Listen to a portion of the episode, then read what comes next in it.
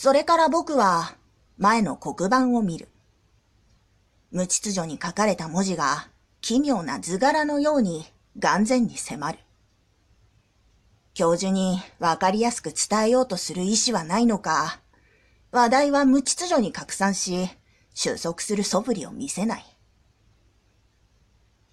僕はあくびをしながら、隣の方の少し離れた席に座っている女の子を眺める。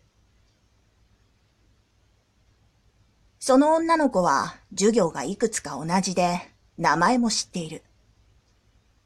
僕のような偏屈石頭と受講している授業が同じということは、彼女も思想系の議論に興味があるということなのだ。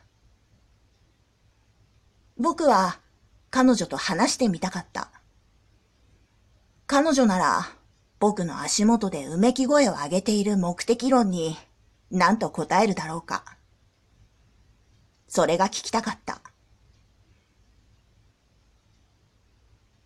その子はピーンと背筋を伸ばし、真剣そのものの表情で授業を聞きながら板書を取っている。